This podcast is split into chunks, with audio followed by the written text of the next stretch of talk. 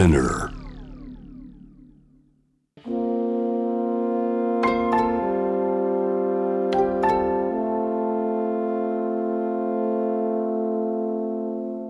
これは誰かの本当の物語。あなたの本当の物語。AUFG ライフタイムブルース This program is brought to you by au フィナンシャルグループ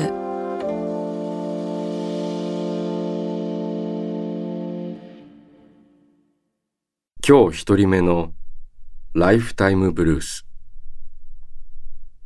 1960年東京生まれ東京で会社に勤める彼の本当の物語妻の右手私の左手。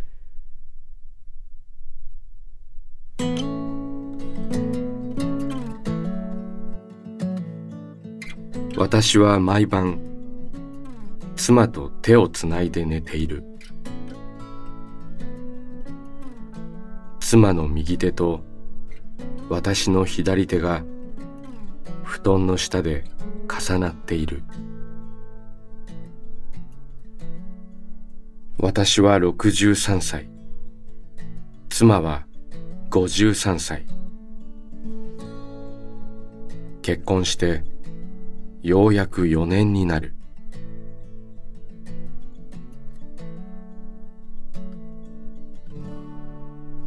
出会いは2007年の春だった。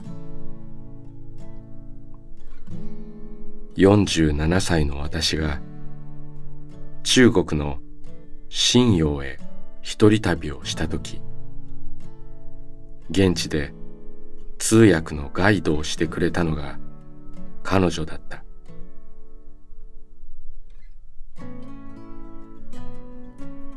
私にとってそれは一目惚れだったが海外旅行の市内観光の最中にそんなことを言い出すのはあまりにぶしつけに思えた。翌日私は大連行きの特急列車に乗り一人旅を続けることになっていた。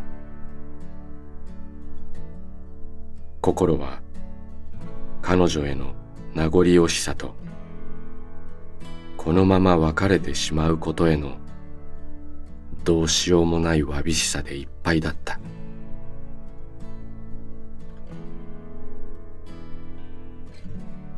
出発の時間になり信用駅の長いエスカレーターに乗った。振り返ると眼下に広がる人の海の中で彼女が大きくその右手を振っている姿が鮮やかに輝いて見えた。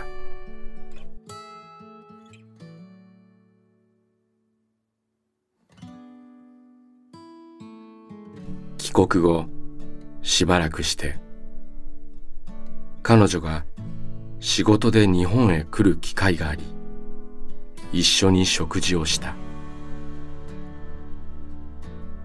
楽しい数時間はあっという間に過ぎていき彼女への思いを告げるタイミングを失った。出会いから9年経った2016年。私は再び中国信陽にいた。自分の彼女への思いを告げることだけがこの旅の目的だった。5日間の滞在中二人で近隣の町へ旅をした。知り合ってから長い歳月が流れていたがこれほど長時間二人でいたのは初めてだった。ただ一緒にいるだけでよかった。やはりこの人しかいない。私は大きな悟りのようなものを受け取った気がしていた。そして今私はその人と一緒に東京に暮らしている。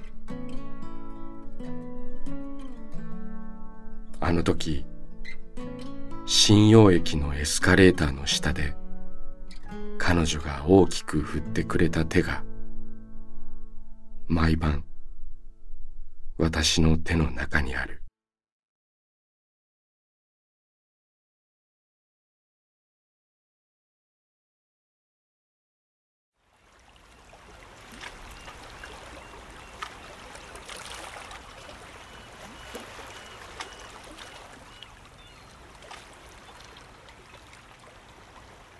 息をするようにあなたの話を聞く。AUFG ライフタイムブルース今日二人目のライフタイムブルース1999年群馬県生まれ。公務員をする彼女の本当の物語。告白。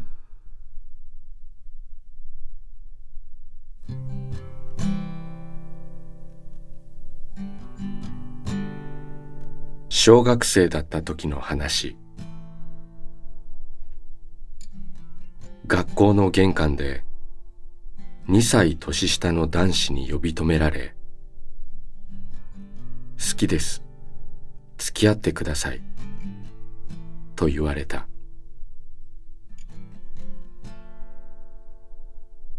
私はすぐに気づいた。ああ、あの嘘のやつか。その当時、私の通っている小学校で嘘の告白をするのが流行っていた。それで私は、ごめんなさい、嫌いです、と答えた。周りで見ていた友人たちは笑っていて私は少し嬉しかった。ところがそこで急に「ちょっと」と先生が現れた。どうやら近くにいた先生に聞こえていたらしい。先生は私の近くに来るとこう言った好きじゃなかったとしても嫌いっていうのはな相手を傷つけないようにそういう時にはありがとうって言ってから断るのがいいと思うぞ。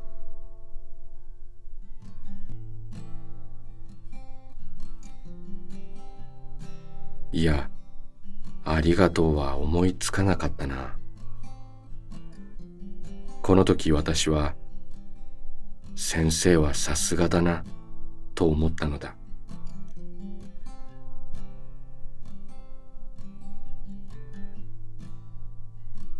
それからもう12年くらいの月日が経った。その間にありがたいことに何度か本当の恋の告白をされる機会があった。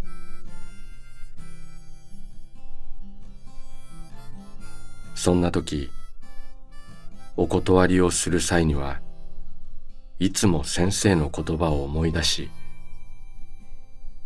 ありがとうでもと相手に伝えてきた。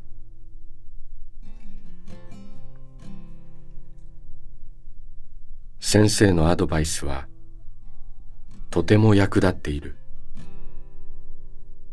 でも、そろそろ、ありがとう、よろしくお願いします。と返せる相手に出会いたいと思っている。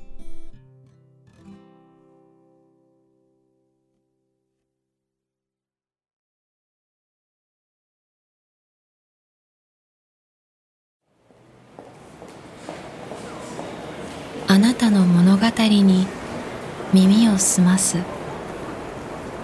AUFG ライフタイムブルース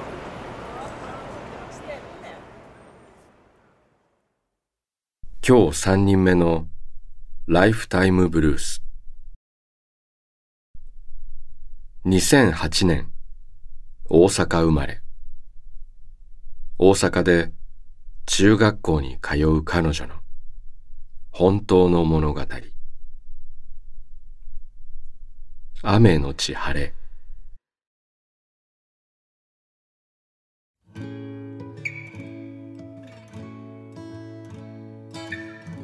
学校を出た時雨が降っていた。私は傘を持っていなかった。しばらく雨宿りをしていたが雨足は強まるばかりだ。それはまるで今日一日部活も勉強も身の回りのこともすべてうまくいかなかった私を嘲笑うような雨だった。私は泣いてしまいたい気持ちを胸に学校の外へ出た。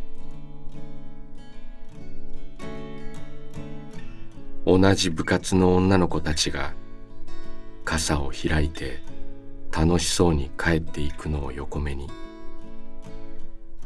私は濡れながら家路を急いだ。冷たい雨だった。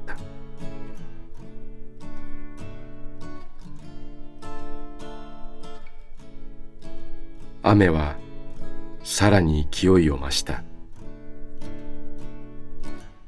髪の毛から雫が落ちたが私は放っておいた。スカートも重くなる。指先から冷えていく。そうだ。全部雨が悪い。雨が悪いんだと私は思った。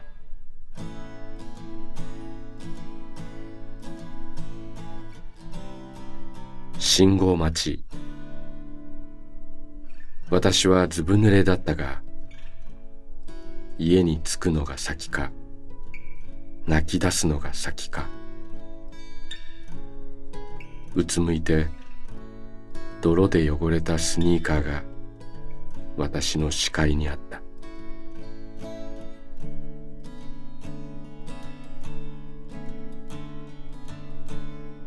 その時急に雨が私に当たらなくなった。私は驚いて顔を上げた。雨が上がったわけじゃない。雨音はしっかりと聞こえる。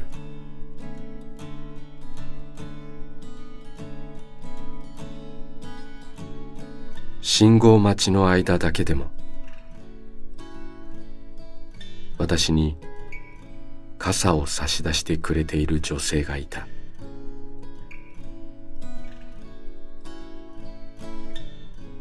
私に傘を差し出した分女性の肩が濡れていた。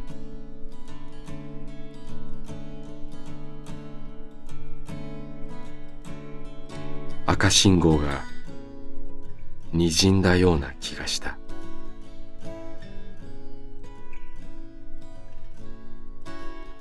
いつもと変わらない信号なのにいつもより長く感じた。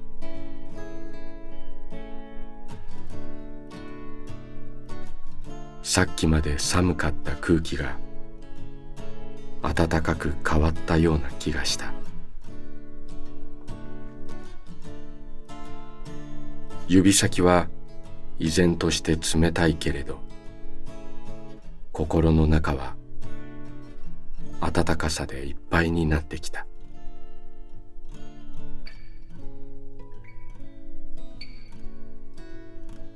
やがて信号は青に変わった。私は礼を言い傘から出ようとした。だがその女性は家が私と同じ方向らしく結局家の近くまで一緒に歩いてくれた。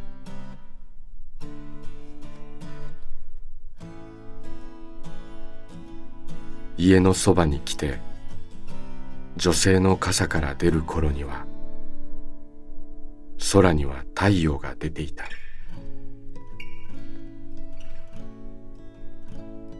私はびしょ濡れのスニーカーを踊らせながらキラキラと輝く道を進んだ。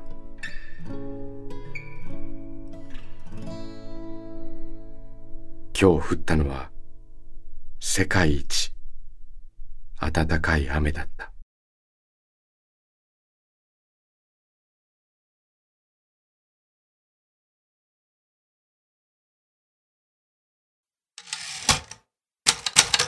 「AUFG ライフタイムブルース」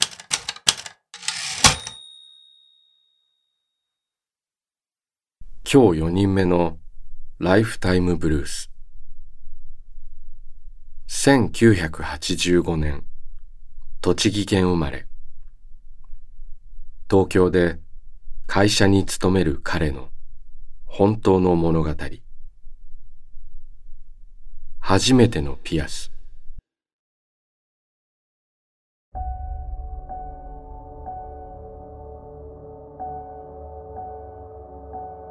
先月仕事が突然リモートワークになり会社へ出勤しなくなった。自宅にいても仕事は忙しく毎日定時で終わることはなかった。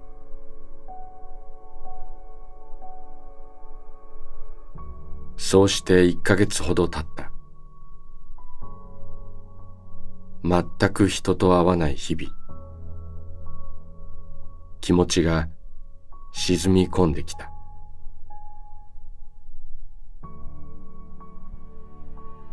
ある日仕事を終え気分転換にと近くの公園まで散歩に行った。ベンチに座り大学生のカップルや若者たちが池のボートに乗ってはしゃいでいるのをぼんやり眺めていた。まだ西日が残っていた。木々の新緑が風で揺れ池の水面を風が滑っていった。その瞬間前からずっとやりたいと思っていたことを思い出した。耳にピアスを入れるということだ。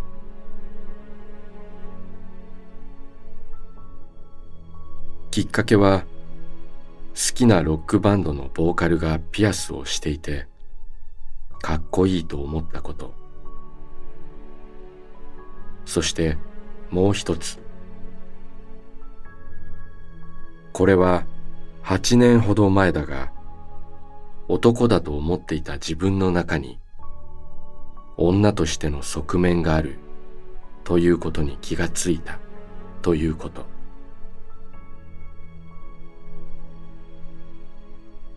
いわゆる LGBTQ の Q クイアに当てはまるのだろうか。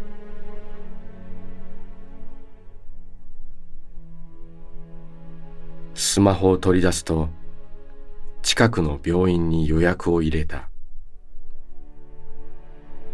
ピアスを開けるなら今しかないと思った。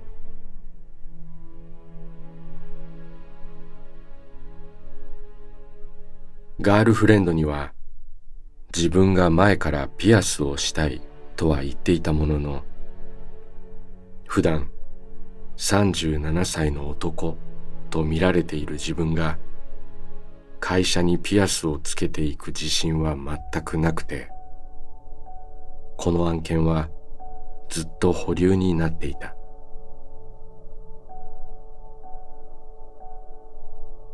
37歳にして初めてのピアス。当日は朝から緊張していた。病院の10時の予約に遅れないように早めに駅に着いた。ビルのエレベーターで病院のフロアのボタンを押すときいよいよ来てしまったと思った。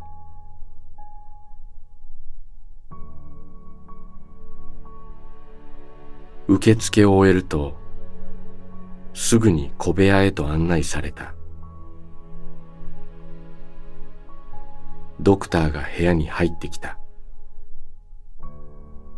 同じ年くらいの女性のドクターだった。初めてですか？と質問されたのではい初めてです。と正直に答えた。痛みは大丈夫な方ですか？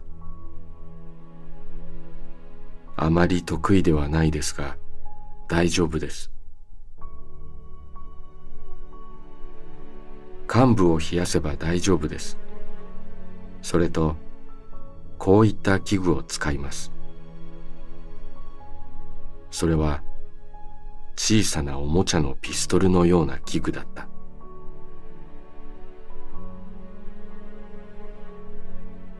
これでファーストピアスを刺します。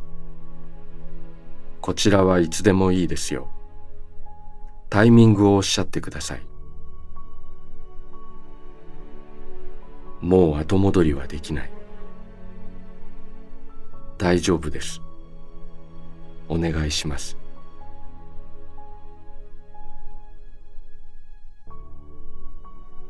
パンという音がして耳たぶに衝撃があった。じんわり痛みを感じたがすぐに引いていった。どうですか？大丈夫です。ではもう片方も行きますね。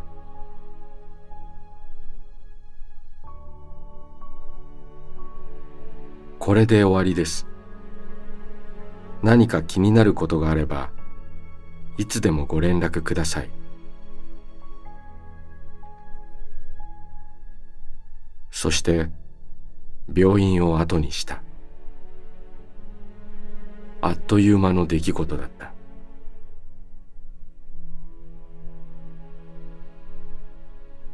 ビルの外に出ると快晴だった。すがすがしい気持ちだった。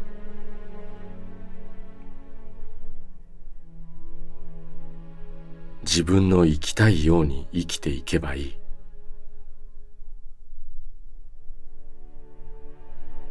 生きたいように生きていくんだ。もう一度そう自分に言い聞かせると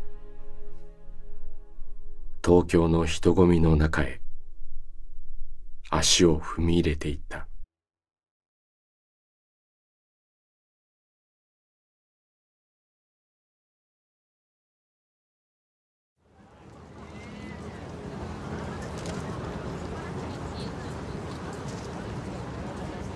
「AUFG ライフタイムブルース」「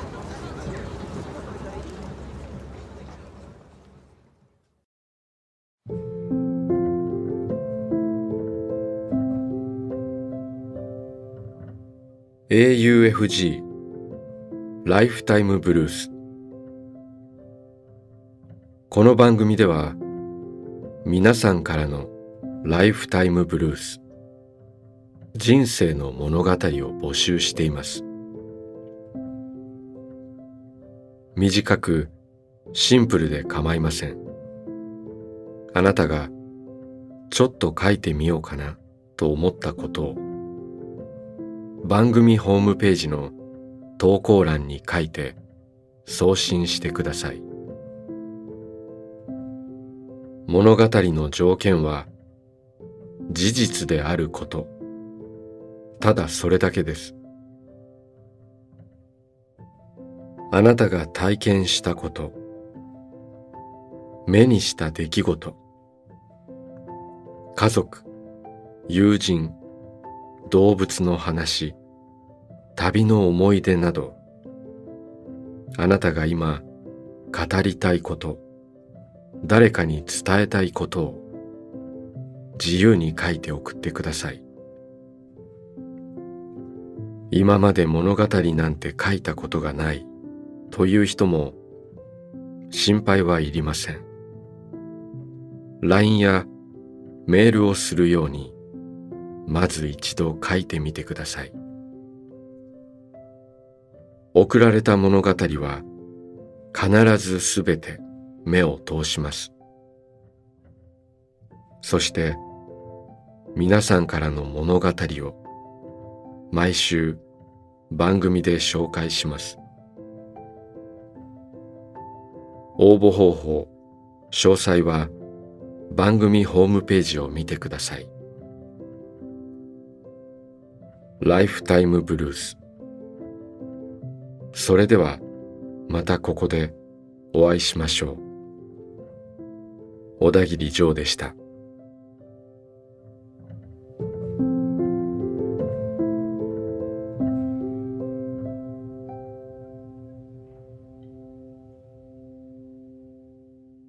AUFG Lifetime Blues This program was brought to you by au フィ